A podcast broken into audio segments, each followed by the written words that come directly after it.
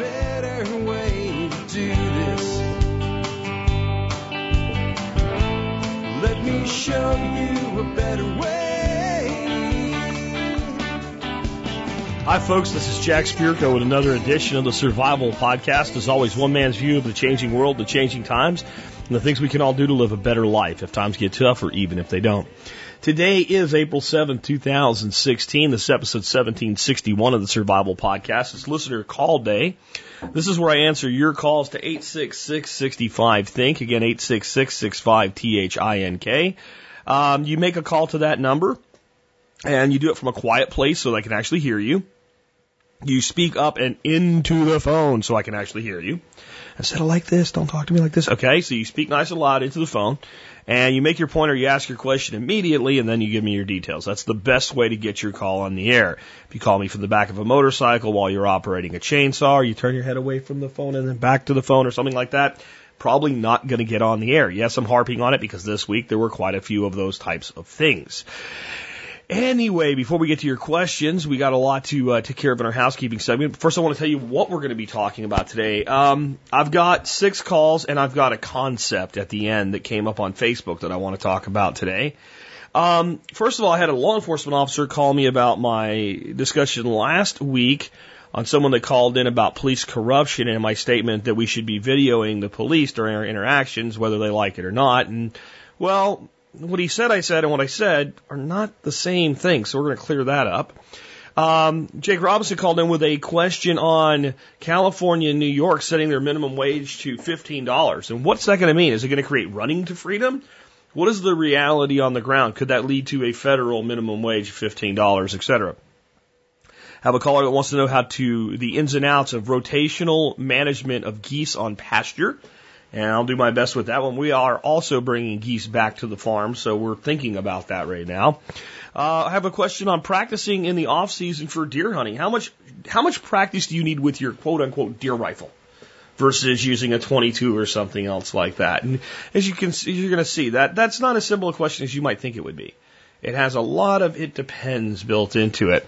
We're talking more about diesel trucks. Uh, some some thoughts from someone who did a lot of research before they bought their truck, why they chose it, and then it actually brings up a myth about a lot of other trucks uh, from the you know like early tw- mid 2000 period, 2005 six, all before they made this, this change to DEF and what what really is a good motor or a bad motor, for instance, based on my truck, which is a 2005 um, Ford F350 Super Duty with six liter motor. When I went to get that truck and I looked on forums, I was like, no, don't do it. And then I learned something, a very important something. I went ahead and bought that truck, and it's been a trouble-free, hard-working truck now with 140,000 miles on it and it still runs like the day that I paid cash for it when it had, I think, 80,000 miles on it. So we'll talk about that. We'll also talk about guilding around trees on a budget. We got a caller that uh, bought some trees but can't really afford to do a whole lot of companion planting with it. Wants to know how do I do this on the cheap uh, this year to help get the trees established. And we're going to finish up with a question: What rights does government have? And if you're answering it right now with a with a word that would shock many people, I applaud you, but I'm not going to say it. We'll wait till the end of the show because that's our closing segment today. Now, with that knocked out, let's go ahead and take a look at the year that was the episode. 1761, I have Mason and Dixon in the race to measure the solar system. I have the search for Pi and Pluto, and I have Twinkle Twinkle Little Star Spangled Banner. I'm going to read uh, Mason Dixon and the race to measure the solar system because there's a lot of science in this. The science is cool to me anyway. Edward Halley's dead hand has set in motion the greatest scientific project of two centuries. It is nothing less than the measurement of the solar system by timing Venus as it passes across the face of the sun. They will have a chance this year and another in eight years, and after that it will be more than a hundred years before they can try it again. In 1716, when Halley proposed this project, he knew these observations would be made by scientists who had not yet been born, and that it would require a multinational cooperation to make the observations and then compare the data, or it would all be for nothing. But he didn't count on the Seven Years' War. Mason and Dixon are British scientists who will one day mark the borderline between Pennsylvania and Maryland. But right now they're dodging musket balls as they make their way to Sumatra to collect their data. French forces have attacked their ship, causing them to divert to the Cape of Good Hope. Is everyone insane? No. The scientists believe that their measurements will provide a method for determining longitude without the need for John Harrison's newfangled marine watch. And thus the scientists will collect the prize money ahead of that knuckle dragging Philistine. Uh, I mean, in hope to further the interests of navigation, science, and all of mankind. My take by Alex Shrugged, who puts these together for us at TSP Wiki. This project was spearheaded by the French and carried out by scientists across the world. Obviously, the French military didn't get the memo. I mentioned Mason and Dixon because they were British, like Halley, and most people have heard their names. The exact time that Venus starts and ends its transition varies depending on one's position on Earth. Comparing the variations in a time in time allowed scientists to triangulate the distance from Earth to the Sun, which is called an astronomical unit. The relative distance from the sun to the planets were already known, but there was no scale to the map. They didn't know if one AU equaled a million miles or a billion miles. An AU is around 93 million miles. Once they had the exact measurement to the sun, all the other measurements fell into place. They also noticed that Venus has an atmosphere. I recommend Anders Wulf's book, Chasing Venus, for a dedicated account of the effort. It's a fascinating story. One astronomer was almost killed by natives. They thought he was a magician. This guy sounds like Indiana Jones, doesn't it? And in fact, it kind of does. You remember the crystal with the distance and the staff was a certain length and you put it and the sun came up and it showed you where to look and their staff was too long but theirs was right so they found the ark. Almost like, I don't know, almost like authors take real things from history and just change stuff around and even though this was about the planets. Just saying. It's also something that you learn about in the military. This this whole if you know one distance, the other distances are calculatable issue. And this is why there's radio discipline. If you go yammering on and on and on on a radio without breaks and things like that, and you allow the enemy to triangulate you, the next sound you hear is It's interesting. Math does apply to a lot of things in life. If we actually studied the math that applied, we, we might learn something. My take by Jack Spirko. Anyway, with that, let's um, hear from our sponsors of the day today. Hey, have you ever thought about making a knife from scratch but just felt it was too complicated? Well, at knifekits.com, anyone can learn to make great knives, even me. From the total newbie to the master bladesmith, they have everything you need to make great knives, kydex sheaths, and more. Find it all at knifekits.com. You know, I use a Berkey water filter in my home and I have for over six years now. It's important to me to have the best quality water, but it's also important for me to get great service, pricing, and support. Which is why I only deal with one source. That's Jeff the Berkey Guy Gleason, one of the top dealers of Berkey in the world with customer service that will blow you away. Learn more at directive21.com. Again, directive, and then the number is 21 com. Next up, let me remind you before we take your first call that uh, I am now putting up voting for the Tuesday shows, the standalone Just Jack shows. Uh, the next three Tuesdays will be of the following um, small scale food forestry, making and using herbal medicines, outdoor cooking, setting up a remote property, how to talk to friends and family about prepping without sounding like a loon, investing in gold and silver. You notice there was six of them and only three will make the cut. They will be done in order. Right now, it is small scale food forestry, making using herbal medicine and outdoor cooking that will be the next three shows unless the voting changes. This is a real election. Your vote does count for real here. All right. So get on over to the forum and vote. Uh, on that note, before I take your first call, you know, you know what? It is kind of interesting what happened in Wisconsin, isn't it? It really is. I mean, it's completely changed the dynamics of the presidential election.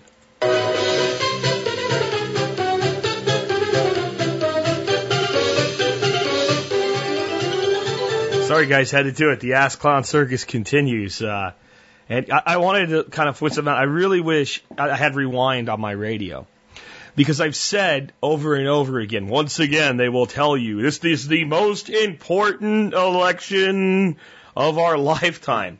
I was I had to go get a load of mulch um, earlier this week, and I'm in the truck and I put talk radio on. I know it's a mistake, but I did it to see what's going on with the clowns. And it's Sean Hannity, and it's not just he says it; it's literally like an announcer segment. It, all of a sudden, it's like, you know, it was like KLIF or whatever station it was, you know. You're home for Decision 2016, the most important election in our lifetime. And all I'm thinking is, I've heard that for two decades, at least, at least two decades. Are you ever going to figure it out, America? Are you ever going to figure it out? Remember, when you hear this stuff, just let the circus music play in your head and see the Ass Clown Circus for what it is. Anyway, with that, let's go ahead and take your first question of the day. Hey, Jack. My name is Darren. I'm calling from the middle part of Missouri and been listening to your show for a while. I agree with you 99% of the time. Uh, I will say that the last episode I just listened to today being Friday, uh, you had a little bit of a rant about police officers. And although I do agree with about 70% of what you said, there was some of what you said that is clearly, uh, I don't believe you understand the full job of the police officer. And that's been my career for nearly 30 years. And there is something to be said for police corruption, but there's also something to be said for people being in the way. And you said you don't really care uh, that they're in the way and they make the job harder. I don't think you clearly, completely understand the whole ramifications of some of these videotapings. Um, I will say that uh, I've never had a complaint against me. I don't have a problem. I'm not one of the quote 10 uh, percent of the dirtbags. I'm one of the good guys. However, uh, this is becoming a problem. And so, you know what? I'd like you maybe to address that a little bit more. And obviously, if you would like to talk to me directly about it, you can um, ask me on the show, whatever, I'll tell you my email address. You can find me at Darren at coronertalk.com. Darren at coronertalk.com, D-A-R-R-E-N. Uh, email me there and we can get back together if you want to. So anyway, uh, love your show, love what you do, but I do think there's some clarifications. Thanks, Jack. Goodbye. Okay, so here's an interesting thing. I listened to this person and I thought to myself, there's no possible way they're talking about what I've said at least in the segment that they're talking about. Back to the last show I did, it was like Monday last week, where someone called in and the, the, the, the basically the gist of the story was they were pulled over by a police officer. He was kind of tweaking out to begin with. Then he, you know, disclosed to the officer, I am armed, I'm legally armed. And then the guy's really freaking out and acting like a yo-yo. And the caller basically says, you know, uh, this is police corruption. I said, this is not police corruption. This is police abuse. This is a guy that doesn't belong on the job, what have you. He's got a problem. You should report it. And then if nothing's done about it, that's corruption. And I gave some additional advice, like how to, and I won't rehash the whole thing. You go back and listen to it. I'll put a link to that episode if you want to. It's like the third segment of the show. It starts at 28 minutes. You can listen to the whole thing. But what's being brought to my attention here, it's, it's very interesting sometimes what you say versus what people hear. Now, what we have here is a clear case of perception bias because the gentleman that called in is a law enforcement officer. So you have a need to defend the actions of your fellow officers even when they're flipping wrong inside of you, whether you really believe it or not. You, you, you always will take things when you will talk about a group that you're part of at least a little bit personally. Okay? And that's understandable. But what you said, I said, isn't what I said. The only mention of the video camera for the police during that segment, and I challenge you to go listen to it and give me the timestamp of where there's anything to the contrary, was that when you're pulled over by, at first I recommended everybody get a dash camera, okay? Because it protects you from a lot of things, not just cops. Like when there's a wreck and the guy's like, I didn't run the light. And it's like, well, there you are running the light, okay? Um, but a dash camera. I've been pulled over by a police officer. I just take my dash camera and I just turn it to the, the driver's side window and point out to the officer this is being recorded. Okay, that's not in your way. There's no, now it might be in your way, and I, I'm not talking about you personally. You say you're one of the good guys. I'll believe you, okay? But the only way that's in your way is if you're an abusive, oath breaking prick. There's no way that's in your way. Because it doesn't affect your ability to do your job at all the infinity over the end. Now, it does affect your ability to do things you're not supposed to do. And that's exactly why I want everybody to get one and to do it. Because I don't want you able to get away with shit like this. Now, is there a case for people videoing the police where they legitimately get in the way of the officer's ability to do their job? Yes. And when it happens, the person is inevitably arrested. Okay? And generally, generally, if they were in the way, with cause. Okay? That happens at times when they're not in the way. So let's examine how this works. You are a cop. You are talking to a citizen. I think something's amiss, or I think even you might be doing your job right. I just don't know. I pull out my phone, I stand there in the distance, I don't interfere with you, and I video you. You don't like that? Tough, diddly shit, okay? Now, you're trying to conduct an investigation on a crime scene, and I'm walking in between you and the place that you're going with a camera in your face. Okay, this is interference. That's a problem. The other one's not. And let me tell you something. Before you say, well, it happens all the time. In all the video that I've seen of people videoing the police and the police saying, you can't do that. Give me the phone. You're not allowed to do that. Get out of here. I have not yet seen a video like that where the guy is actually interfering with the police officer. I have watched police officers at a, at a house, caddy corner across the street, while a guy is literally standing in his garage with a video camera. And I've watched that cop turn over and tell the guy he, he cannot video what's going on. In a word, bullshit. And I don't care who you are, if you're a cop and you don't like being videoed, I have a solution for you. You know that little badge you wear? Take that shit off put it in a drawer somewhere, make it a souvenir, remembering the good times or whatever it is, and go do something else. You're doing a job in the public, paid for with public money. It is the right of the public to record what you're doing. If you don't like it, I don't care. Okay? And I don't care, I don't care, I don't care.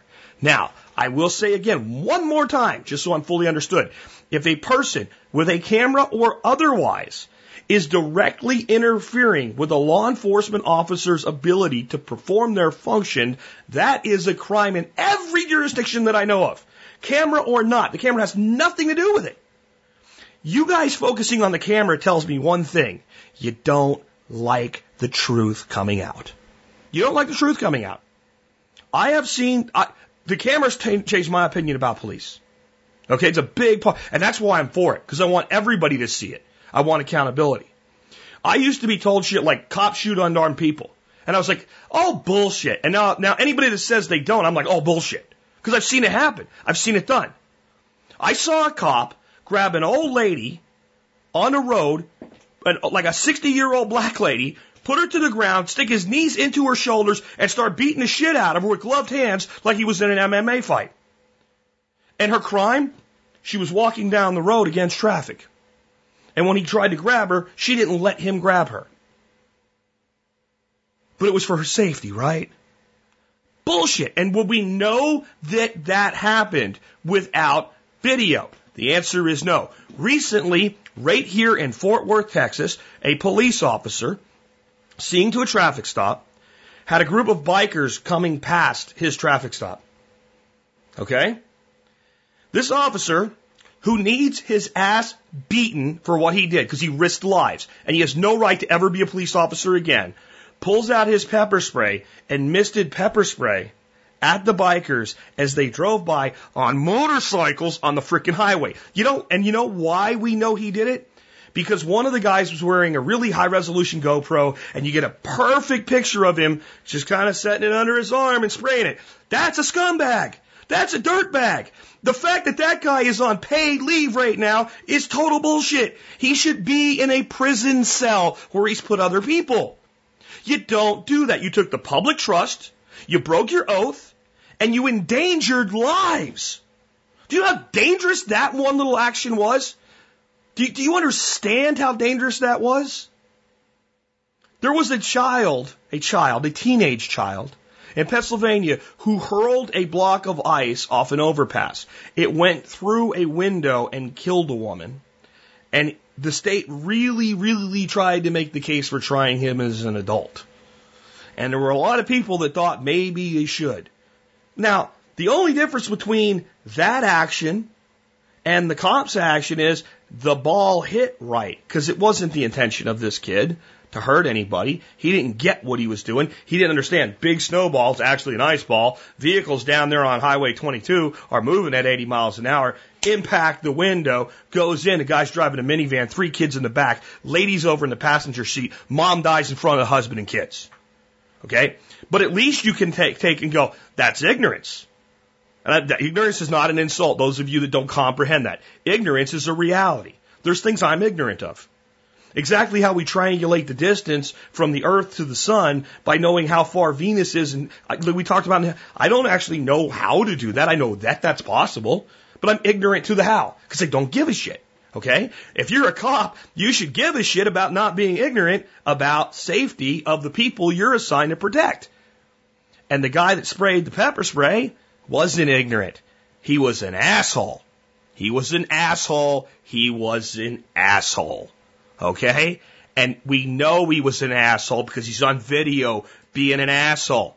So I'm going to tell you this is a new world for you guys in law enforcement. Expect that cameras are everywhere, even when you think they're not. Expect that you're being videoed at all times and act like you're being videoed at all times.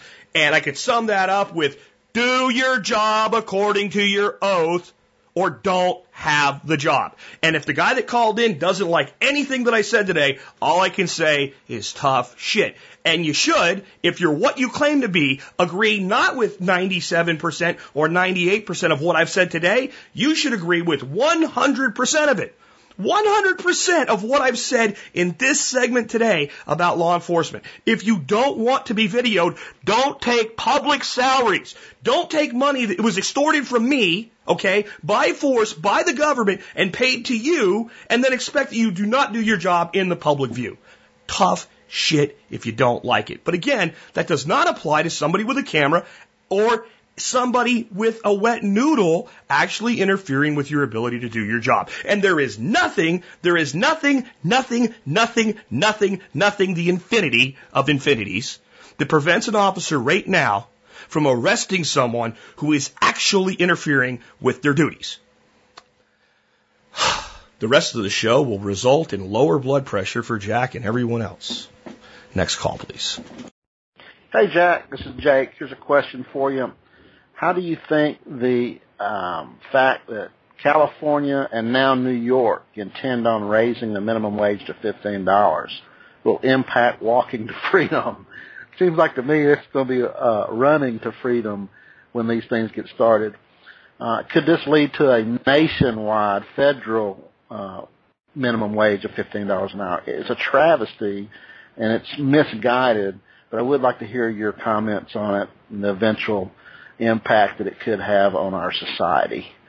And not even to mention robotics, which we you've mentioned before that this is not the reason robotics is uh, replacing minimum wage earners, but it can't hurt. It can't can't slow it down, can it? All right, brother, keep up the good work. See you. I mean, this is one of those things that you don't really know exactly how this is going to play out, but you can make a pretty good estimation. I mean, the first thing we need to understand is that the minimum wages in California and New York, while they've both just recently voted and decided they're going up to $15 an hour, they're not there yet, but they've already been higher than minimum wage in, in most of the other states.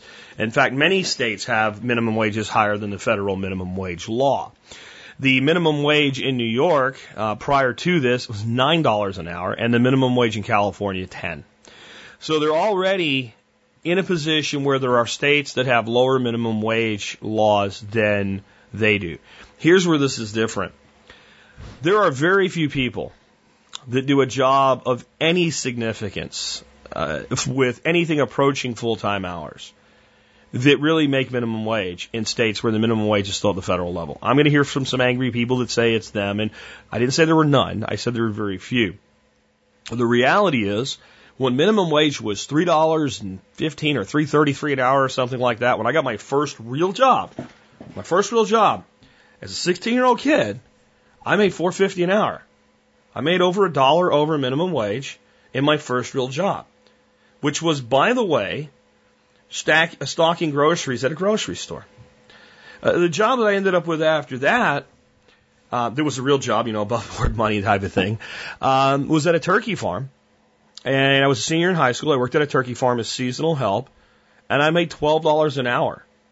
This is in the 1980s. It was a hard, you mean, oh wow, that's a lot of money for a kid. It was hard work. And I mean, I was going to school, you know, and so it was like basically hustle from school to the turkey farm and I'd work till almost midnight. And uh, I mean, I worked so much that I got overtime a couple weeks because it's like they would hire you right before the whole turkey, you know, turkey fiesta, right? Thanksgiving and Christmas. And you work for 60 days and you're done.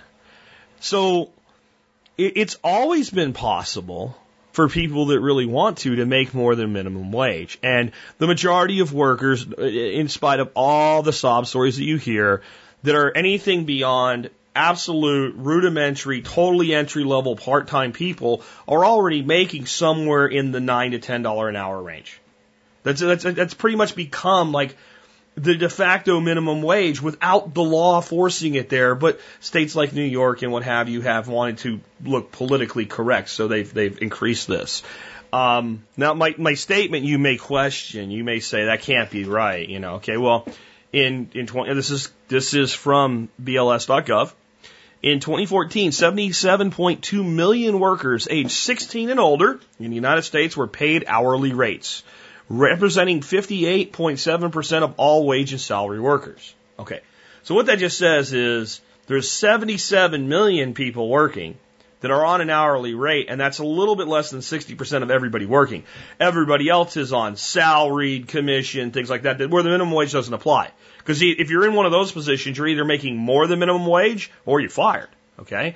So, how many of the 77.2 million earned exactly the prevailing federal minimum wage of 725 an hour? The answer 1.3 million. In other words, one out of 77 people working in the United States today actually makes the federal minimum wage of 725 an hour. We say it again, just so it goes into the heads of everybody out there that is on the retarded side of this issue. One in 77 American workers paid an hourly wage makes federal minimum wage or lower. One in 77. And that's only 60, 60% of the workforce. So we got to add another 40% of the, to that. And so we're in the neighborhood of like one in 110. One in 110, 111 people make minimum wage out of all workers in America today. It's not the problem we've been told that it is. So again, why? So th- this is what's a more interesting question. Why do they want to raise the federal minimum wage? What's the what could have so much backing when only affects about one in a hundred working people? And out of that one in a, so let's say now we take okay we take those those 1.3 million people that are paid minimum wage. And then let's start asking how many of them are doing jobs that legitimately you would expect to earn minimum wage. If you work 15 hours a week at McDonald's part time, you're probably going to earn minimum wage. If you're a starting worker for a company like Walmart, you're probably going to earn minimum wage. But the average Walmart worker does far better than minimum wage with a year or two under their belt. That's kind of your entry level thing to see if you're going to work out. So even out of that, there's a whole, there's, I mean, when you say 16 and older, there's not a whole lot of kids out there, 16, 17, working a part-time job for minimum wage right now that are really, you know, concerned with this. So it's even, it's probably a, uh, a half a million to 700,000 people that are working, you know, significant hours at minimum wage. So why is there so much pressure on this? Why? Well, because unions. That's why specifically government unions, and many government union workers and even non-union governmental workers have wages where the base salary rates are tied to the federal minimum wage law, even when they're well in excess of the federal minimum wage law. So a job where a person right now starts at $50,000 a year in a government job, often if the minimum wage would go up, then they might have their starting salary go up to 60, 62, 63,000 a year. See? That's why this is all going on. So, do I think California and New York could lead to the federal raising of the minimum wage all the way up to $15 an hour? I don't know. It is absolutely the goal. Uh, it's been said many times in America, as goes California, so goes the nation, um, when it comes to leading the way with laws like this. So, it's definitely the goal. Will it create running to freedom? I don't know. It depends. I think over time it will. I think initially, if you don't see again, you got to realize how few a number of people this actually affects. If you just raise the minimum wage, but when you go to 15, it's a totally different story. You go to 10, it's a pretty small number of people that it affects. It really is. In, in, a, in, a, in a way that actually has a an impact on the macro economy, the total economy. You go to 15, well, there's a whole shitload of people make 11, 12, something like that. And when all of those people have their wages go up, and, and there's an interesting dynamic here. So let's say I'm a supervisor at some kind of small construction company and I'm making 15 bucks an hour. And all of the people that work for me obviously are making less because I'm in charge, right? So you would think that I'd make more than them. Now they all get a raise to minimum $15 an hour. Well, what do I want? Do you think I'm gonna I'm gonna take all your shit and, and be in charge and be responsible for the same money? I, I'll just pick, pick a shovel up. So now I want to see it doesn't just affect the unions. It, so it starts having this cascading effect through the economy when you take a leap like this. Instead of letting natural economic forces set the, the wage laws. So that then can create a contraction within the state economies. And you have corporations that employ 10,000 people and let's say half of them are wage based employees that make an average wage of, let's say, twelve fifty an hour. And now you're telling them I have to jack up their every every one of them I got to give a raise to. Merit doesn't mean nothing. Plus, you're now going to create upward pressure on my workers who have already exceeded that minimum wage. Or I can move my headquarters to Texas. Oh, then I won't pay state income taxes either. And I won't have all this bullshit, right? Or I can, I can move to Montana or Wyoming or what have you, uh, Tennessee. And you see, you've already seen huge corporations move their headquarters to states like Texas because of this. Now, when that starts to happen even more, and it will, it will. Other than a lot of those type of companies have already left New York and California. But as they start to feel the pain of their own stupidity, that's what's going to happen. These states that are doing this are going to call on the federal government to level the playing field. It's not fair. I mean, that is the, that is the battle cry of the liberal progressive. It's not fair. A bunch of babies. Now, do I think that California should be able to raise their minimum wage to $15 an hour if they want to in the constitutional republic that the United States is supposed to be? Absolutely. They have a total freedom to do that. But a state like Texas should have the freedom to say, we don't even have a minimum wage. There should be no federal minimum wage. That's the problem I actually have is the federal mandate of how much you can pay people because I'd like to see where exactly in the Constitution federal government was given that power. I don't believe they were. What's going to happen? A whole bunch of ass clown circus music. That's what's going to happen. Don't worry, I'm not going to play it. Let's take another one. Hi, Jack. This is Dennis from Puget Sound asking a question about raising geese on pasture. I'm getting a couple of geese, about 16, uh, in the middle of April, and I was wondering what I can do for um, rotational pasturing. I have about two acres that I want to divide up into separate pastures, and I'll rotate the geese through.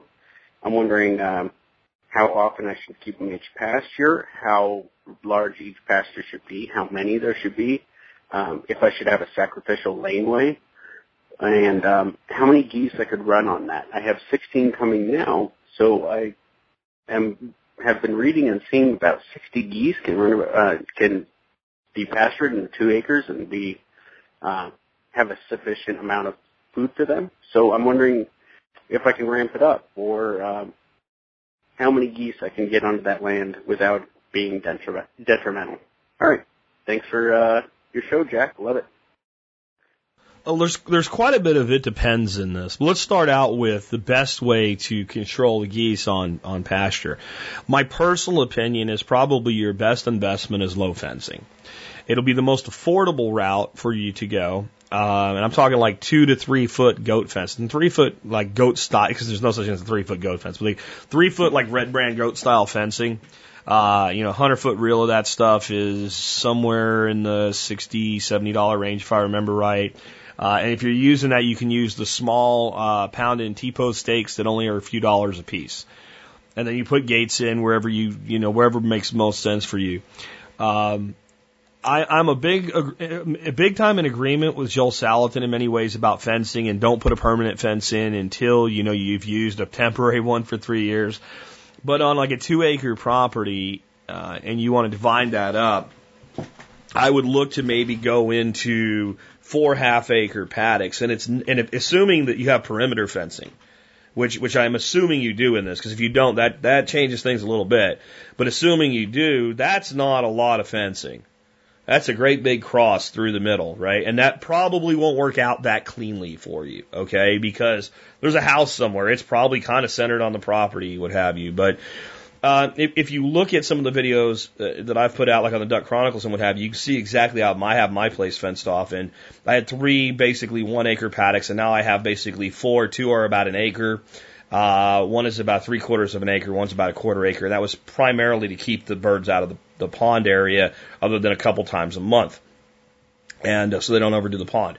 And that's exactly what I use: is three foot red brand fencing. And it was much more costly for me because everywhere there's a post, there's also a cinder block full of concrete. So that was an added expense that I wouldn't expect that you would have. So that's how I manage them. As far as a, a sacrificial laneway, I would honestly tell you to train your geese to a holding area. And that's not really hard to do. If you put them in there when they're like half grown goslings, you feed them there. You only feed them there. Uh, maybe you feed them sprouts or something like that while they're out and about and grazing but you keep their feed in their holding area. Uh, you give them some level of shelter in their holding area. You keep their, their holding area mulched. You give them some shade there for when it's hot and some shelter there for when it's cold and windy. And uh, you put them to bed every night. It will become very easy for you to move your geese. Just as easy, probably easier than it is for my ducks. Because geese, and I'm going to tell you this: spend time with your goslings. Spend, get them to imprint on you. Get them to be your friends. You want them, even if they attack strangers, you want them to be your friends. You don't want them to be aggressive with you. And you'll probably be able to not push your geese to their holding area, but to lead them there. Uh, our geese, um, when we spent lots of time with them, we were able to just walk and they would just follow us wherever we went. Uh, to the point where you had to kind of sneak if you didn't want them. Grass, they do beautiful on grass. They're little cows. I mean, they really are. They're just like a little tiny cow. Um, they love grass. So, and they're probably the best poultry option if you want to do something primarily on pasture. They are um, a great bird, but they're also an intelligent bird, which leads them to get bored so they can be destructive. So that's why I'm recommending, you know, at least kind of these half acre paddocks because that gives them more stuff to look at and do and move around and play. Where if you try to go intensive and do these little, like, let's say little tenth acre paddocks and have tons of them, move them every day, well, they'll get bored pretty quick in the daytime and then they'll start looking to tear shit up and eating the bark off of saplings and stuff like that. So I think a larger area to move around in, a half acre is pretty good size area. Give them pools, give them something to do. How many can you raise on two acres? what do you want your two acres to look like? How good is your grass yield? How much snow do you get? Puget Sound is near Seattle, but it's up against the mountains where it's in the rain shadow. So uh, most of the places I've looked up around there have rainfall totals in 15 to 22 inches a year, where you know you just go across the way a little bit, and and rainfall totals are more like 40, 60 inches. So what's your grass rate of growth? How long in the winter is your grass inaccessible to them? How much are you willing to feed them? Um, could you run 60 geese on two acres? Sure, you could. I run 130, 140 ducks right now on three. Uh, I'm in a brittle landscape, and yet it looks beautiful after we've kind of gotten the system right. Would I want to raise 60 geese? Um, probably not. Because um, I would then ask you the question, what is the goal? What is the goal? Is it just to manage the property? Probably don't need that many. If you just want to not mow, you know, things like that, you want a, a flock with enough of a core for reproduction so that you can have goslings every year, and you're going to use those goslings as a meat yield. You know, you're probably looking at 20 birds to do that for you, probably. I don't know what, there's so much I don't know about your situation. I can tell you this 60 geese would be a handful. Um, geese, each goose has kind of its own attitude and personality. I'd say 16 geese is a great starting point, and get your feet wet with that develop your rotational strategy. I really, really recommend a holding area. Really recommend a holding area. And I would say, you know, in your holding area, you probably want to give each bird about four square feet, right? So around 80 square feet, you know, would be about right.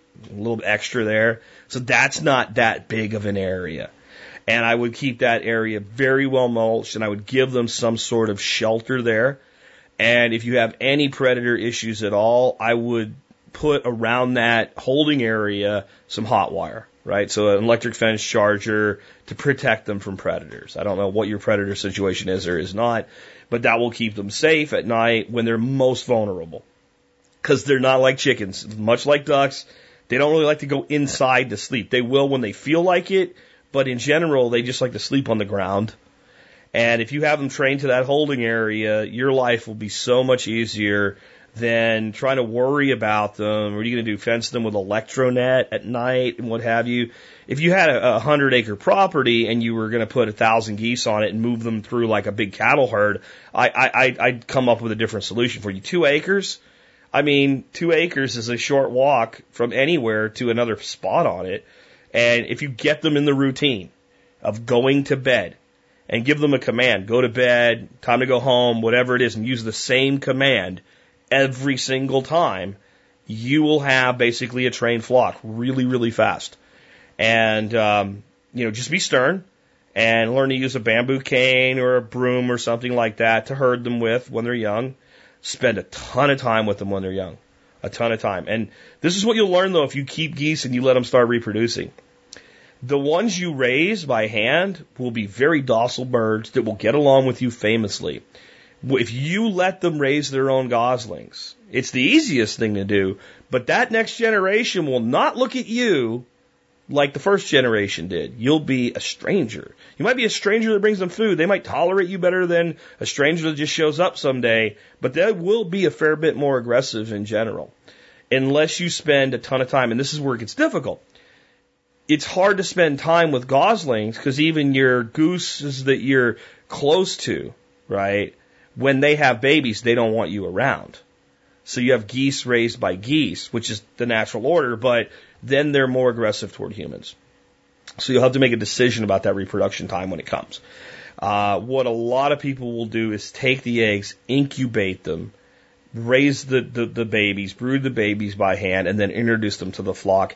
And it's more work, but it is a better bet for docile geese. Um, on another note, if you can find a market for it, you'll only get about 45 to 70 eggs per goose per year, and you get them all in about two months. But they sell at a very, very high price. Like we've had people tell us uh, two dollars an egg. You know, so that will pay for a lot of goose feed. Well, let's take another one. Hey, Jack, got a question about firearms practice for hunting. Should I shoot my 22 long rifle for most of the deer off season and then cram about a 100 to 200 rounds of practice with the deer rifle before the season starts in November, December, or practice 20 to 40 rounds a week with the deer rifle until, until then? The details. I've got a Savage Mark II 22 long rifle and a Savage Axis in 243 Winchester in my armory. The rifles are as identical as I can get them set up on there. I don't have a lot of ammo or experience shooting the Axis. Totals about 20 rounds or so fired on it, and I've got about a 60 to 100 rounds available right now. Uh, did an Appleseed shooting with the Mark II. I've got about 750 rounds left on, from that event on there. As you can probably tell, I don't have a lot of experience overall shooting long guns at significant ranges. Uh, the axis is going to be sighted in for a zero to 275 yards, which equals a maximum point blank range of about 325, which is longer than anywhere I than anywhere I've got available for hunting in southeastern Oklahoma. The range I plan on spending most of my practice time at is a 200 yard range the my range estimation skills and my knowledge of deer anatomy for where to place the targets are both terrible. I can get a lot more shots in with the 22, but they'll be limited to a usable range of about 100 yards, which I expect most of my shots are probably going to be maybe 100 to 200 yards range. So which should I focus on practicing with? The Mark II at 200, sorry, the axis at 200 yards with probably 40 rounds a, a week, or the Mark II at 100 yards with, you know, I could probably do 50 to 60 rounds a week before I really need to take a look at buying any more ammo for that gun. So what's your suggestion on there? I'll, uh, let's do it. Bye. Overall, none of the above. None of the above. Here's, here's where you're at. You're in the world of paper ballistics. The fact that you would zero at over 200 yards when you've told me it gives you a point blank range that exceeds any shot that you would get on the property you would be hunting on tells me you've spent way too much time looking at drop tables and dealing with ballistics in the world of theory versus ballistics in the world of reality. To tell you the God's honest truth, the God's honest truth, if that was the situation I had, I'm not going to be shooting any more than 200 yards, and most of my shots are going to be 100 to 200 yards. I'm going to probably really have shots that are about 75 to 125 yards. I'm going to zero that deer rifle dead on at about 100 yards. And if you're going to be hunting in Oklahoma, you're probably going to be hunting from a blind. You're going to be hunting for a rest. So I'm going to make sure I do some practicing to shoot that way. If I'm going to be shooting out of a tree stand, whatever the most likely shot is, I want to practice that way. What am I going to do the majority of my practicing with? The 22. Absolutely the 22. And here's why. The entire concept of needing to practice with a deer rifle because it's the rifle you're going to shoot at a deer is completely false. It's absolutely false. If I take an Olympian who shoots 25 meter air rifle and practices that skill to the point where the people that win the gold medal are the one with the single hole that's the smallest, and that's how that competition is judged. And I hand that, that young man or woman, that young athlete, a 3006 and point to a deer 100 yards away and say, shoot that deer if they're willing to do it, you're about to see a dead deer. Now, if they happen to have no experience with a 3006, they might also have a cross mark in their head because if they hold it the way they hold an air rifle, completely the same way, with that hand laying there flat, it's probably going to fall back and smack them in the forehead. Assuming they're not a moron, and they're probably not if they're that skilled, they're just going to pick that gun up and shoot that deer, and that deer is going to be a dead deer with a hole through both lungs. Why? because the fundamentals of rifle marksmanship do not really change because you're shooting a 22 or a 3006 or a 308 or a 243 or a 300 Weatherby Magnum or what have you. The only thing that really changes is the total capability of the rifle for its distance, its knockdown power, its energy, and the recoil and muzzle blast. What are we trying to do when we practice? We are trying to develop good habits, and our good habits are a good squeeze, controlling our breathing, taking the shot at the proper time, not jerking, and not flinching. The 22 is the best tool on planet Earth for that because you can literally strip down naked, put the butt of the stock against your cojones, and pull the trigger, and it won't hurt. If it won't hurt that way, it won't hurt any other way, and, and I don't recommend you try this. I'm just making a point. You will have no need to feel that you need to flinch, jerk, squeeze, whatever. I think your deer rifle should be shot occasionally so that you have confidence in, in the weapon itself, that your confidence that the zero is there, that you're able to hit. What is the primary distance I would recommend that you, you shoot at with your 22 rifle? I would go out and I would acquire targets of, of white-tailed deer with vitals included that are reduced by one half. So half scale targets. I would put those targets at 50 yards and I would shoot those targets with a 22 from various positions, like you'll be in a blind, on the ground, standing offhand, prone on the ground, down on one knee, sitting, whatever other positions you may encounter, depending on the type of hunting that you're doing, I would shoot primarily at that range. Why? Because even though a 22 is okay out to 100 yards, it is within its maximum realm of accuracy from about 25 to 50 yards. And I would actually zero that 22 for practice anyway at exactly 25 yards. And I would take those shots. I wouldn't worry about estimating windage. I wouldn't estimate uh, time of flight. Uh, I wouldn't worry about major elevate. I would all the stuff you learn about in long range marksmanship. I would put that on a shelf for another day because what you've now that's not that all that stuff's not important. It's not that it's all not good fun. It's not that someday you might go for bighorn sheep or pronghorn antelope or something on the Great Plains and you can see for miles and miles and might not be able to use it. It's that for hunting in southeast Oklahoma with shots under 200 yards, none of it means jack diddly squat. So I would only put as much ammunition through that deer rifle as necessary to convince yourself that you can hit where you're aiming. And let me tell you the truth about what we used to do with our deer rifles in Pennsylvania. Two weeks before deer season, two weeks in case there was something went bad wrong. Now, that doesn't mean occasionally they wouldn't come out. We wouldn't do a little bit of shooting. I'd take them out and blow a couple bottles up or something like that. But basically, two weeks before deer season, everybody would take their deer rifle to the range. And we would sit down and we would pop a couple shots at like 25 yards. Why? Because we hunted in the bush and a lot of times those shots were there. And then we would put a target out at 100 yards and fire three rounds. And if you got a good group out of it, it hit where it was supposed to. You clean your gun, you get ready for, for the first day of hunting season. That's it. That's it. I had a friend across street uh, family friend, and uh, his name was Bob Steffen. This was what he did. We had a area behind our house that was a stripping hole. It looks like it's all been filled in now on Google Earth, but it was you know you could just go back there and shoot. That's part of why I did so much shooting as a kid. I could literally walk out the back door and shoot. Well, across it was right at 75 yards. And he had a 35 Remington, which I, have talked about in earlier shows, hugely popular deer, deer rifle in Pennsylvania. He'd go across and he, you know, just, he'd just come over. He's a neighbor. He'd just walk on our property, walk on our property. He'd go across the hole and he would hang a tin pie pan, a standard tin pie pan in a tree. He would walk back across the hole. He would stand offhand. He'd take his rifle. He'd put one round into it. Bang. If he hit the pan, he was done. That was it. He believed in conserving ammunition. He said, if I can hit that pan offhand with this rifle at 75 yards, any deer that I shoot out of a tree stand or sitting on the ground that I'm going to get a shot at in these woods is dead.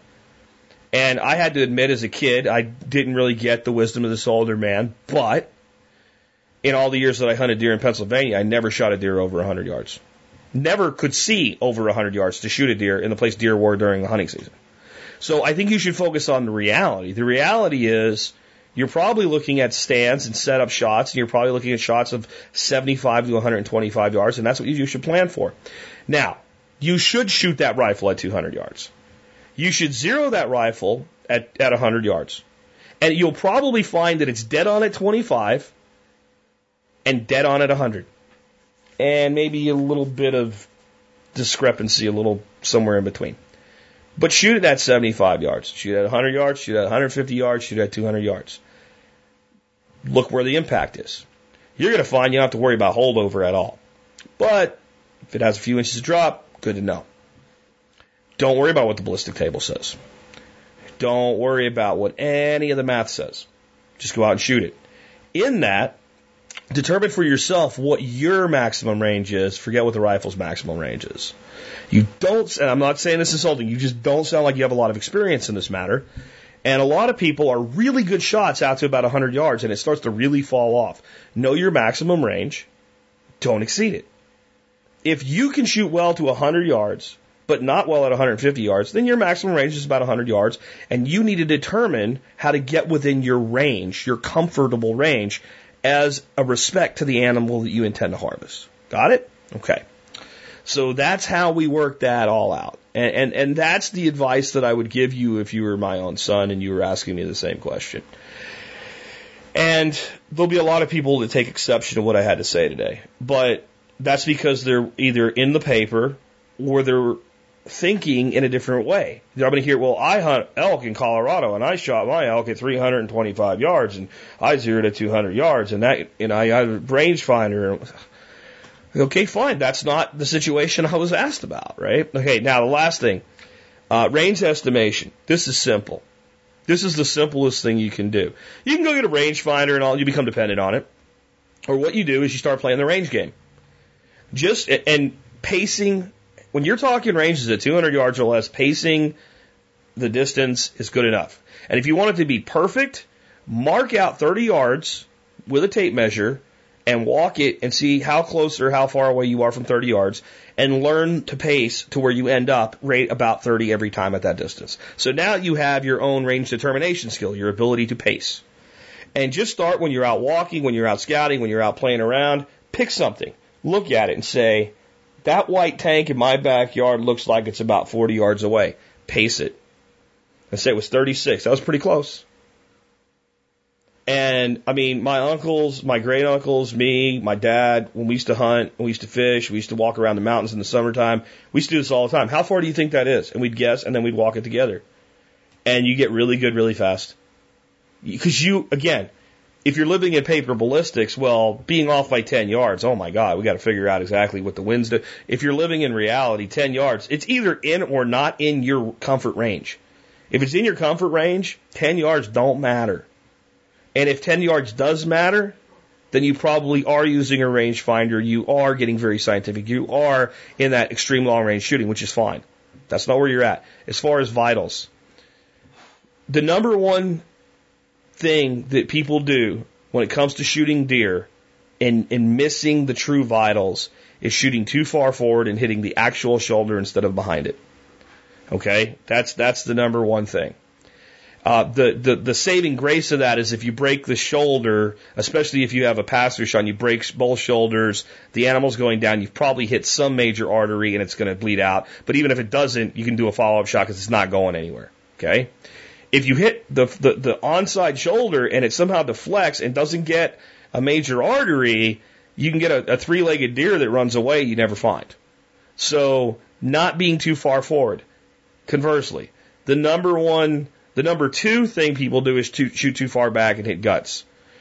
The best thing you could do is if you can examine deer that have already been shot and actually feel the rib cage.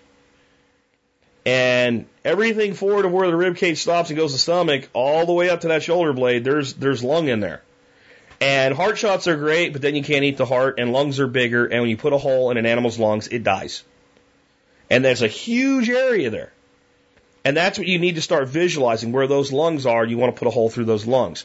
Then you start asking yourself, well, if the animal's angled a certain way, if I'm angled a certain way, how do I, how do I bisect those lungs? And assuming you're hunting private land with set up shots, the easiest thing to do is be patient and wait till the animal gives you a good shot. Raking shots, things like that, shooting from behind, uh, these are skills you have to develop over time, and they are things you do when you're hunting areas where you're actually in pursuit of game. Spot and stalk. Uh, I shot a deer one time that was running.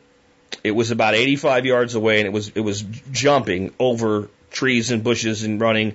And I'm following it with the gun, and my dad's going, "Don't shoot, don't shoot." At about 75, 80 yards, it straightened out to to jump a really high thing. So when it straightened out, it gave me a clear view in the in the scope, and I put the crosshairs on the butthole and pulled the trigger. I hit about an inch and a half to the right, and that bullet came out the animal's left ear. It went full through the body, dropped it like a rabbit. And my old man goes, "Holy f!" Okay, and uh, that's the kind of thing you can train yourself to do. But if I was in an area where you're, you're, you're, you know, more like we hunt here in the South where you generally, if you wait, you can get a good shot. I wouldn't take a shot like that. I would just wait for an easier shot. So that's a long answer, but I wanted to give you a complete one because it's a good question, and I think it's a place a lot of people are at trying to figure out how to how to deal with these issues. Because unfortunately, in America today, boys aren't growing up with fathers and uncles and grandfathers that teach them these things anymore. And I'd like to do something about that, and I have some ideas. Uh, that'll come later. Let's not today, but later in the future. Anyway, let's go and take another one. Morning, Mr. Spirko. I'm just calling to comment on your show last week. The questions, the one particularly about the diesel trucks. Um, funny thing is, about a year and a half ago, I started doing research. Picked Ford may may not have had something to do with the uh, um, fact that Ford didn't do anything with the government, but uh, I picked Ford, and quick research showed that in January of 2003, new emission standards hit, forcing at least Ford to uh, do motor redesigns that have had questionable reliability. So I focused on the 7.3 um, diesel from Ford from 94 to 2003.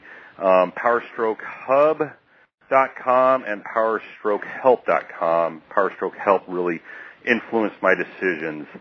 Uh, very good truck. Um, I bought one about six months ago and have not been disappointed. Just kind of wanted to give a little bit of uh, additional information as far as picking a particular truck. The 7.3 has turned out to be a great motor. It's a um, international harvester motor that was built long before Ford picked it up, so it's just got a huge track record of reliability and longevity. Anyway, I'll get to that, and maybe this will be useful for your callers or your listeners. Thank you. Good additional information. My response to this one is going to be very short because I don't have a lot to add to what was said. But I do have a myth that I would like to create that a lot of vehicles and their motors suffer from among people that think they're informed but are not. I'm not talking about the guy that made the call. I'm talking about the perception due to people that think they're informed that are not. Specifically, motors around the time when the, the low sulfur diesel came out and the emissions requirements changed and manufacturers tweaked motors um, mainly electronically. Okay? So when I came down on the, the truck, I went to this, this really great uh, reseller of used diesel trucks. It's all they do is specialize in large, heavy duty diesel trucks. And I looked at everything, and for the price, the best thing they had was this 2005 Super Duty. King Cab, and it was not only a King Cab Super Duty, but it was a, an F350 without dualies. And I don't like dualies. I won't go into why. I just it's parking, and if nothing else, I just don't like them. And and I wasn't at a situation where I really needed the the added benefit of, of weight dispersion over the wheels.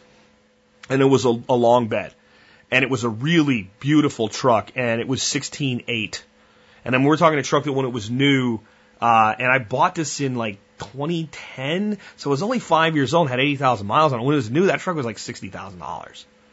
So I was dead set on this, but I wanted to. So I go home and I look up this truck and I find all this horrible, horrible reputation of the six liter diesel that's in it. Oh my God, the end of the earth. And I fortunately, in going through the forums, find one comment that leads me on a trail of breadcrumbs to the truth. And to, to, to shorten it, the basic truth is this. It is one of the best diesel motors and it's one of the best trucks you can buy if you will do one very, very important thing when it comes to that motor. Leave it alone. Yes, leave it alone. What I've found in my research, when you go to all these diesel forums, what is the first thing that a guy wants to do when he gets of these diesel trucks? I want to chip it. I want to tune it. I want to tweak it. I want to jack around with it and get more horsepower out of it. I want to get this aftermarket, you know, computer chip and stick it in there and whatever. Okay. These motors were tuned to the absolute best that the engineers that are paid hundreds of thousands of dollars a year were capable of with all of the technology available to them.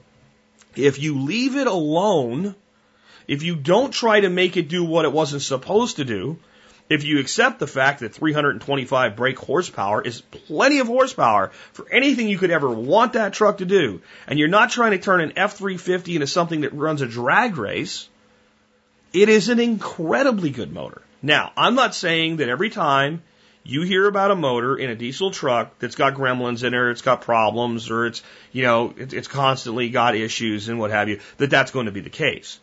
What I'm saying is if you find a vehicle that meets your criteria and you initially hear, oh, that, that truck has a bad motor, it, it, it breaks down all the time, find out what the source of this is. Is it fact or is it, in this case, mythology? Because if you take that, that time period, that 2004, 5, 6, et cetera, up until the DEF started going in, with a six liter Ford, and you jack around with it, it causes all kinds of problems. So that's where I found this discrepancy. People going, I don't know what you're talking about. I've had mine for years and it works perfectly and I've never done anything to, but change the oil and I've never had a problem and it always runs and it runs strong and it, and uh, oh, it, it stalls, it lags, it does this, it does that. Okay. And every single time, you know, in these forums, people have modifications, you know, chipped this and, you know, okay, well, it's not supposed to do that. It's not supposed to do that. That's why you've jacked it up. Anyway, let's take another one. Hi, Jack. This is Lisa in Central Oklahoma. Hey, I actually I have a question for you about apple trees, and then I had a comment that I wanted to share with the TSP community for those who might be interested. Um, first, about the trees, uh, we recently got two McIntosh apple trees, and I really don't have the extra money right now to buy everything I would like to form a guild around uh, those two trees to give them their best possible start. So I was just kind of wondering, um, what would you suggest that we could do um, that hopefully wouldn't cost a whole lot of money, and uh, that would help to get the trees established um, in this first year, and um, you know, give them some benefit until I can get some more plantings and uh, things that would help the trees further along. You know, maybe later this year or possibly even next year.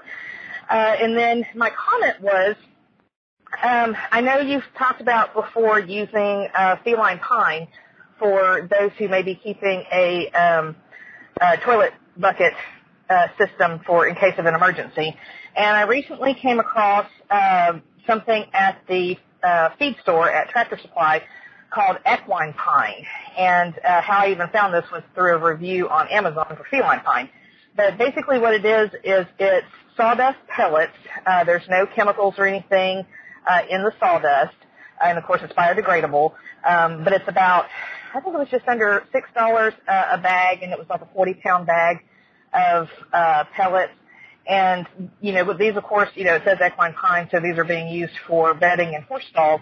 But um, I thought there may be some people that might be interested in uh, getting that product from either Tractor Supply, if there's one local, or they can check with their local feed store to see if they have it. I'm sure they have either that or something very similar that they could.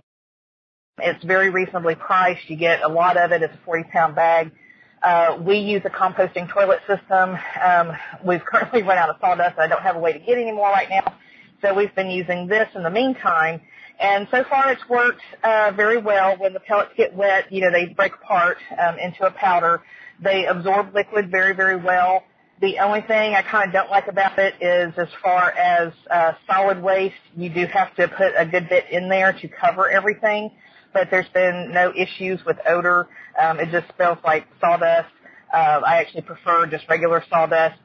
It's my personal preference, but um, this works in a pinch. So uh, I just wanted to throw that out there for anybody who might be thinking of setting up that system. Um, that this might be something they could stockpile uh, and have a good bit of it for future use. So thanks for everything, and I'm looking forward to hearing your answer. And uh, she sent me a follow up on the equine pine. It's basically a, a bag of that lasts a family of four about a week. So that gives you kind of your monthly cost on that and what have you. So if you're looking for composting toilet solutions, there's a, a great resource. All right, let's go with the question though in guilding apples. Let's start out with the whole guilding thing. Guilding in the world of permaculture is that we plant different plant species along with a primary plant to provide support, to help establish it, and to hold back other things. That's one of the biggest things. So here's one of the biggest things people don't understand about guild. So where does the word come from? Well, the guild comes from the first forms of labor unions. So a, a mason's guild or a fisherman's guild or a, a, a, farmer's guild would be designed to control the market, level prices, and reduce new competitors from coming into it unless everybody agreed there was room for them. So that guilding is not actually about accelerating forward, but holding back. And that's exactly how it works in permaculture. While the whole system might appear to be stronger, we're actually trying to control other things. So if we put a tree out in the middle of a field by itself, there's no root systems for it to interact with. If we get an excess of grass around it, the grass may take up more nutrient than we would really like, especially when we're trying to heal that tree in in its first year, and it may suffer. If it's sitting out blasted by sun in its first year before it's established, it can lead to heat stress and we can lose the tree and on and on. So what we'd like is some way to provide for all these needs. So one thing that people learn when they start doing actual full installation of, of like food forestry and permaculture is everybody thinks the trees are expensive. They are to a degree, but it's always the perennials that get you. Because you need one tree, but you need 10 of these and five of these and six of those. And they're five to ten dollars a piece. And all of a sudden, to support a $20 tree, if you're going to gild it the way it is in a book, you know, you're into a $100 worth of support plants. Okay, we don't have to do that. We don't have to do that. We watch us go low tech on this. One thing we can do is find a source of comfrey, and once we have comfrey, we can grow as much comfrey as we want. So that becomes one of our primary guilding plants. And we can go to, you know, buy a crown, a big, well-established crown of comfrey for like 10 bucks or 5 bucks, depending on where you get it from. And off that crown, we can probably take 20 little cuttings and still have the core of the crown. And then we can cut the crown in half. Then we can plant that around our two trees. And we have tons of comfrey the first year. By the way, next year we can pull those up and we can propagate that. So that would be a great guilding plant. We can go down to Walmart or some box store and we can buy a bunch of bulbs like daffodils or something like that. Or hostas or what have you. Any of these ornamental plants. Because they're going to help suppress the growth of grass. They're going to create all types of interactions. The comfrey is a dynamic accumulator. It goes down deep. It pulls up nutrients so we can cut and chop and drop the comfrey. So just with, you know, a couple bags of like 4.99 daffodils and one or two comfrey crowns, we can pretty much cover the area beneath the newly planted tree fairly well. Now, if we want to keep doing things, then we go to the grocery store and we say, you know, if we had some alliums in the mix, that helps reduce pest pressure. It gives us another yield. Alliums are like garlic and, and onions and stuff like that. So what we do is we buy ourselves a couple bunches of green bunching onions, but we want organic ones, and we use them for food. And we leave about a half inch with the roots of the tip of the onions on, and we poke those all in the ground around the tree, and then they'll start growing. And then we can go out and we can take stuff off of those. See? No problem. And then we say, you know what? Some other alliums might be nice in there. So we go out and we buy ourselves some organic garlic. And we take, and we use it in our cooking, but we take a few cloves or a dozen cloves for each tree. We pop those in. Now we've got daffodils, we've got comfrey, we've got onions, we've got garlic. We're into it for what, less than 20 bucks? And we can, you know, throw some herbal seed there, what have you. We go to the store, right? You know what would be another great ground cover in that mix? Mint. Mint would be fantastic. So we go to Walmart or Home Depot or whatever, cheap. And we buy ourselves a couple of mint plants. They're like $3 a piece. And what we do is we take those mint plants and we find the two biggest, bushiest mint plants you can imagine. And then we do something you would think, no. We cut them. We cut them down so they're only a couple inches high, and we plant, and we cut that plug in half. So we have now two plants from one, plus a whole bunch of cuttings. We'll leave those aside for a second. We take those two plugs and we plug them into two parts around our tree, going with the comfrey and the daffodils and the uh, garlic and onion, right? We pop that in the ground. We do that with the other tree. Then we take all those cuttings, and we get a bunch of little cups or peat pots or whatever we have, and we strip the leaves off the bottom so we have a whole bunch of cuttings. We probably have like 50 mint cuttings now. We take some moist potting soil, we pop them in, we keep them in the shade. We keep them in the shade, they're going to start growing really, really fast. Okay? When they get about six to eight inches long, we're going to cut them back to about two inches.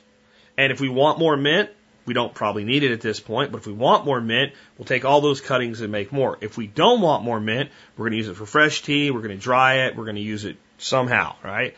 And the reason we're going to cut it is when we cut it, it's going to get bushier and more aggressive in its growth, and it's going to put more of its energy into the roots.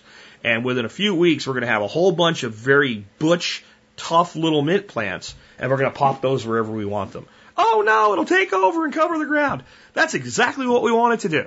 So now we've built for about 25 bucks a guild that includes onions, garlic, daffodils, comfrey, uh, and mint. And is it a perfectly balanced guild that would be, you know, featured in Dave Jacke's book or something? No. Do I care? No. You know, I might even suggest buying some bulk different herb seeds and just tossing it on the ground around there. We're going to want to mulch this. So we want to mulch it cheap right? So we don't want to go buy, buy a bunch of bags of mulch. So what we're going to do is like, we're going to go out and rake leaves and we'll run them over with a lawnmower. We're going to put a whole bunch of leaf mulch in place and we'll put that in and around everything and we're done. We're done. Now, there's no bushes in there. I don't know. First year, this is fine. In fact, what I would probably do, assuming you don't have like chickens or livestock that are going to tear everything out of the ground, pop a couple butternut squash, um, daikon radish, cucumber, etc. seeds, hardy, well growing uh, vegetables, into that area. You know, make your make your mulched area, you know, four times the diameter that the, the you know you expect your first year of that tree to be, and make it like a little garden. You know, throw some watermelon in there, whatever. You're going to be watering it anyway. Now you've got annuals also coming out of there. They're going to do a couple things. They're going to feed you. All right. If it if they don't do well, you don't care. You ain't got a lot of effort into this. You ain't got a lot of money in it. Right? Probably extra seeds from your gardening anyway. But they're going to put on body mass. And at the end of the season, we're going to chop all that up and we're going to mulch it right back to the tree, just like we do with the extra comfrey. Additionally, they're going to put roots into the ground. And that's the big thing we want to do here. We want roots in the ground. Um, you could do like some horticultural molasses or something on the ground, but get a cup of white sugar. Spread that around before you start this whole process and start feeding your soil microorganisms. I mean, it can be that simple. A little bit of compost, a little bit of natural mulch, and rock on. And, and, and just think you can do that anytime you're planting a couple trees. And you can come up with other, I mean, I'm sure people while I'm doing this are like, oh, you could do this or you could do that. Why? Do, I don't know. This is what I came up with on the fly. Whatever you think you can do, you can do. Go do it. I mean, check, like I said, you know, things that cover the ground. A lot of the bulbs and stuff that are ornamentals, those are great for that. And they have them on sale right now because you're getting to the time of year where you either plant them now or you're not going to plant them. And they're not going to sell them. So they start taking like $10 bags of daffodils and other bulbs and they start selling them right now for like three bucks and what have you. So that's, that's a, you know, a great option there. Um, if you have a shady spot, obviously ivies are things you can do and all, but it won't be shady for quite a while. Anyway, hope that helps you. And uh, what I want to finish up with today is a question that I saw posed on Facebook and my answer to it. And my answer to it doesn't really have anything to do with the question in of itself. It's from some organization doing some kind of work that has to do something that it doesn't want to do to disclose something to the government doesn't want to disclose. That's clear enough. It's mud, right? Um, and in that issue, here's here's the, the the question that they ask: Should the government have a right to know what you support? And I responded in the comments section, and I just cut and pasted: Should the government have a right to? End quote because it doesn't matter what comes after that. The answer is no. The answer is no. And you might think, well, Jack's an anarchist or at least an anarcho libertarian, so of course he feels that way. No, no, no. I'm going to answer this as if I was a true believer in the United States political system, but I was sticking to the Constitution of the United States and the principles of our republic. Okay, how many times have you heard when people say, well, I shouldn't need a license to drive? Driving on public roads is a privilege, not a right. You have the right to travel, but if you're going to get behind the wheel of a vehicle that can kill people, Uh, you have got to prove a certain amount of competency. And in the way our system works today, it's in the privilege of a driver's license. There's other ways that could be done, but that's the reality on the ground today. And that's the constitutional justification for a driver's license. That because you're on a publicly paid for piece of infrastructure and your incompetence could result in the death of others, there needs to be a gauge, are you competent or not? And by the way, when we wrote the Constitution, there were no motor vehicles, okay? So you can disagree with that, but in a strict adherence to our system, you can make a case for that, okay? If the government is to build roads, then it can require competence since it was done with public money and you've chosen to go there of your own free will, then you need a license. Now, if they said you need a license to be a passenger, that would be a problem because there's a right to travel and a privilege of operating a vehicle on a public road. This goes two ways, my friends. This goes two ways. You can't have it one way and not the other. So, when it comes to government, what is the difference between a right and a privilege? What, not even when it comes to government, but when we look at it, what is a privilege versus a right? A privilege is something granted upon you, right? You are here, so if, if the government says we can do something, and we don't have an inherent right to it, but the government grants us a right, it then becomes a privilege. Okay? And it can be done through just edict or licensing or fee or what have you, and that's how they justify what they do. Okay? What is a right? A right is something that's inherent. Government is not charged to provide rights nor to allow rights, but is charged with the protection of rights. Okay? So I have a right to free speech, not because the Constitution says so. The Constitution doesn't say we are giving you the right to free speech. It says your existing as a human being means that you intrinsically have a right to free speech. Therefore, the government is charged with the protection of the same and are not allowed to use your own speech against you or compel you to speak against yourself. Right? In other words, the, the entire concept is this is a right. This is a right. You have a human right to these things, and government's charged with the protection thereof. So rights are pre-existing, preordained. They are intrinsically to who we are as humans. You have a right to these things. A privilege is granted. Okay.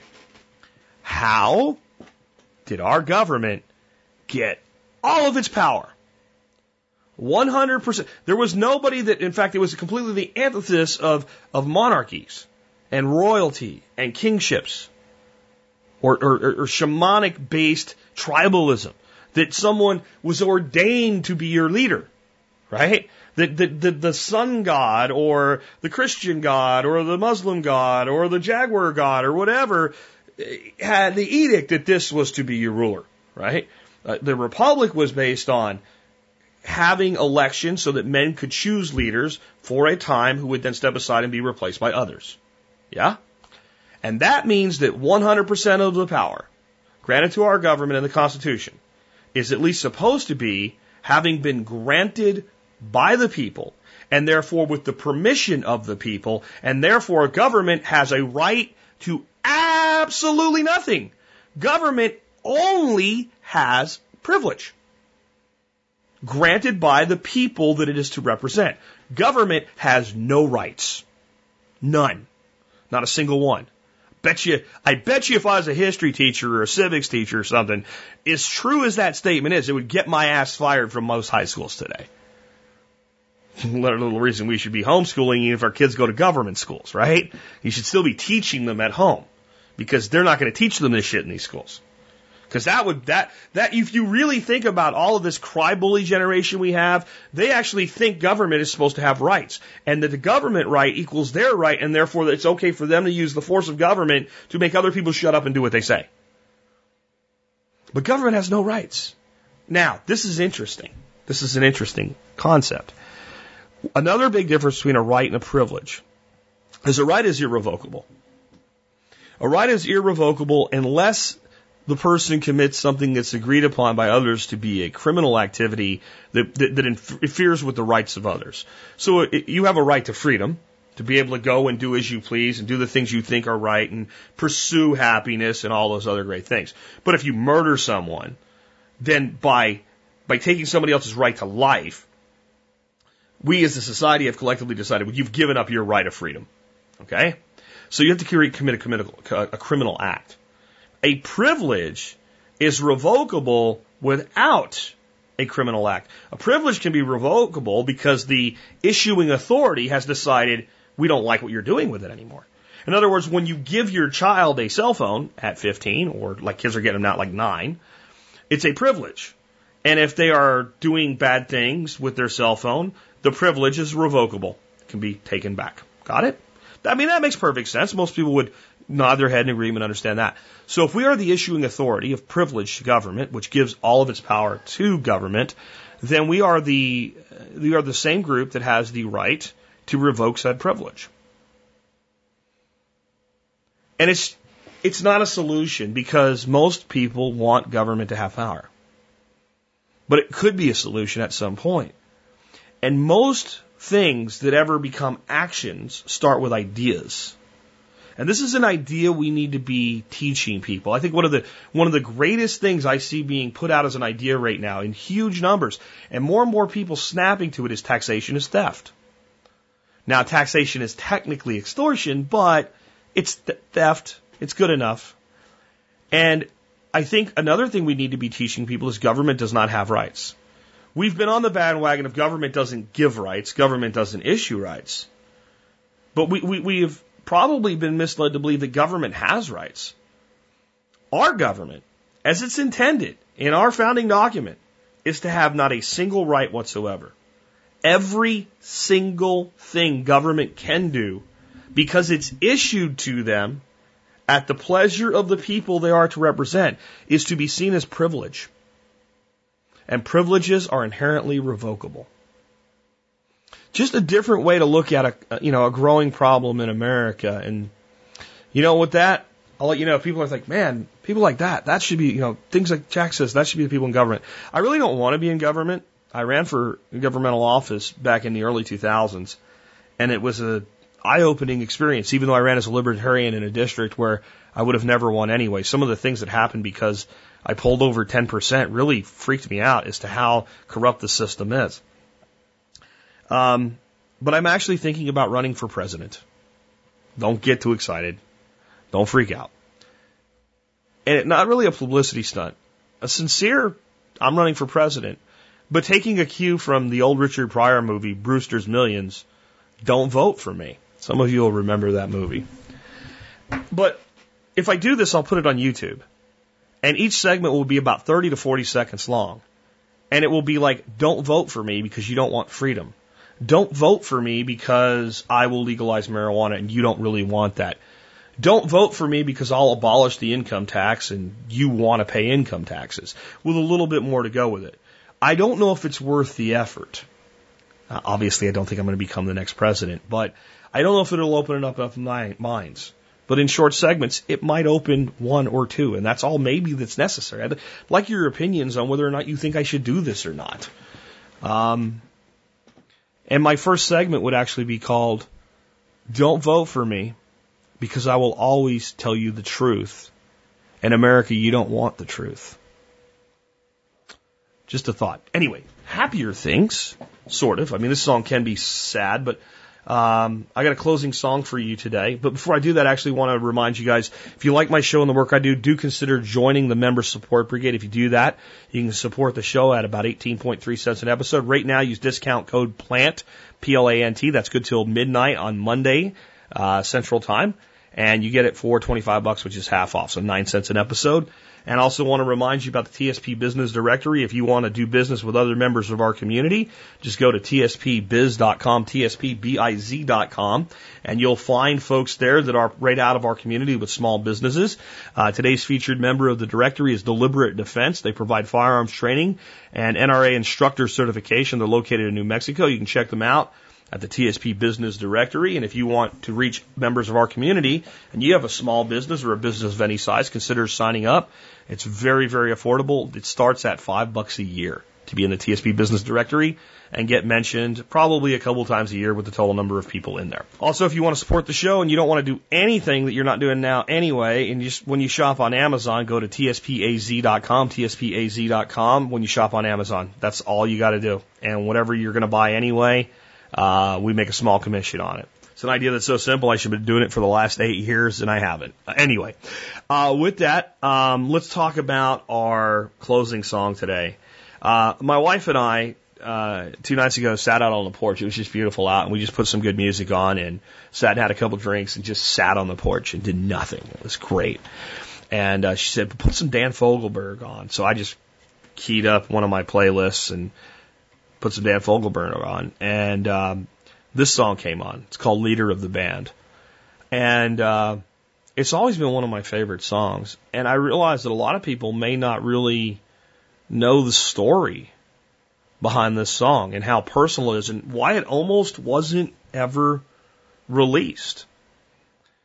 Well, this song's actually about Dan's father. And it's literally a biograph of his father. He was a man that was led by music. He was the son of a, a, a basically a carpenter cabinet maker, but didn't want that life for himself and pursued music as a band leader and was a leader of a band for uh, university and really loved music. And Dan's two other brothers went off to do other things. One went to Chicago and the other to St. Paul. But Dan loved music too. And there was actually a time when, at four years of age, his father let him conduct the band. And that inspired his love of music. And there's a line in it that says, Thank you for the permission when it was time for me to go. He didn't really need permission. What he wanted was a blessing. And in the middle of his college time, he decided he really didn't want to be in college. He wanted to go off and become a singer, a star which you know how that usually works for people. You don't just go do that. But his father told him, "We'll go." He was disappointed because he wanted him to finish his college, but he said, "Go try it for a year." Dan went to L.A. and within a year had a record deal, and within another year was on the radio. Just not the typical way, and it's. I think it's because of the the sincerity, the difference, and the talent that this guy really has. So he did that, and that's the part of the song.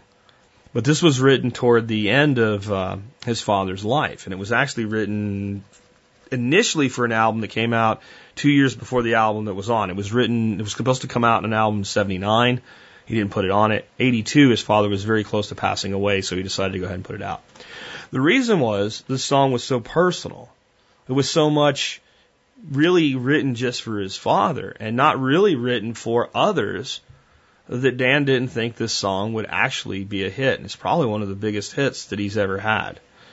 Of course, Dan passed away, I think, himself in 2007. That's another thing, guys. You know, use that dash well. That, dash between the years of when you're born and when you die, we don't know when we're going to go. I think he was 67 and he died of complications due to prostate cancer. So we can all check out at some point that we didn't plan to. In fact, most people do check out at a time that they didn't plan for. And this song was written when it was, you know, that time for his father. And I think the reason this song became the mega hit that it was isn't just because it sounds so good, because it's so universal. And I think it's an aspiration for all of us who are fathers to shoot for. If you can one day be considered by those you leave behind eh, to have done such a good job that their life was just a poor attempt to imitate the man, you, you've done a good job. And I think that when you've really done that, even if they feel that way, they've probably gone further. And I think in many ways, Dan went further than his father. And I think that's how we all move forward. And so this is a, a just a, a wonderful song in so many ways. And now you know the story behind it. Hope you enjoy it. Tomorrow I will be back with the expert council calls or the expert council Q&A show and we'll finish up our Friday and we'll have something that kind of rocks for Friday. But for today, enjoy this. And with that, this has been Jack Spirko with another edition of the Survival Podcast, helping you figure out how to live that better life if times get tough or even if they don't.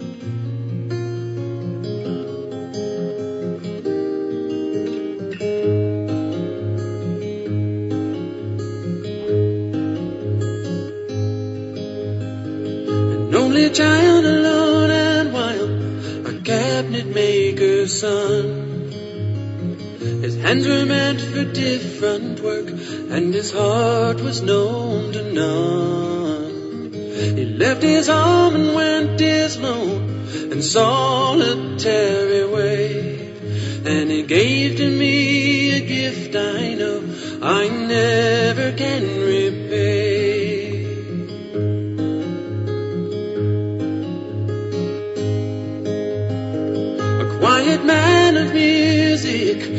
Denied a simpler fate. He tried to be a soldier once, but his music wouldn't wait. He earned his love through discipline, a thundering velvet hand. His gentle means of sculpting souls took me years to understand. The leader of the band is tired and his eyes are growing old. But his blood runs through my instrument and his song is in my soul.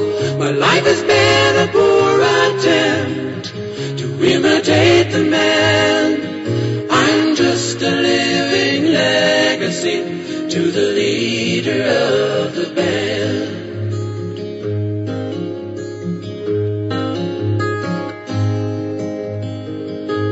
Brothers' lives were different, for they heard another call. One went to Chicago, and the other to St. Paul.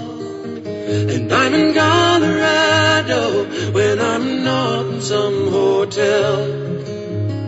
Living out this life I've chose and come to know so well.